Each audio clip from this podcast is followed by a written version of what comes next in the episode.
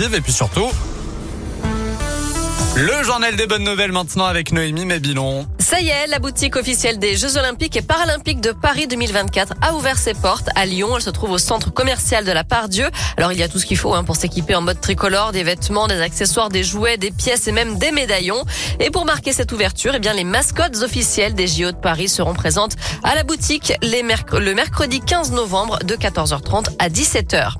Dans la région, deux domaines viticoles participent à la plus grande chasse au trésor du monde. Le château de la Brasse à Charentais, au nord de Lyon, et le domaine Rocheville à Nyons, dans la Drôme. Alors concrètement, un coffre a été enterré quelque part en France et celui qui arrivera à localiser remportera 100 000 euros de grands crus français, soit 3 600 bouteilles.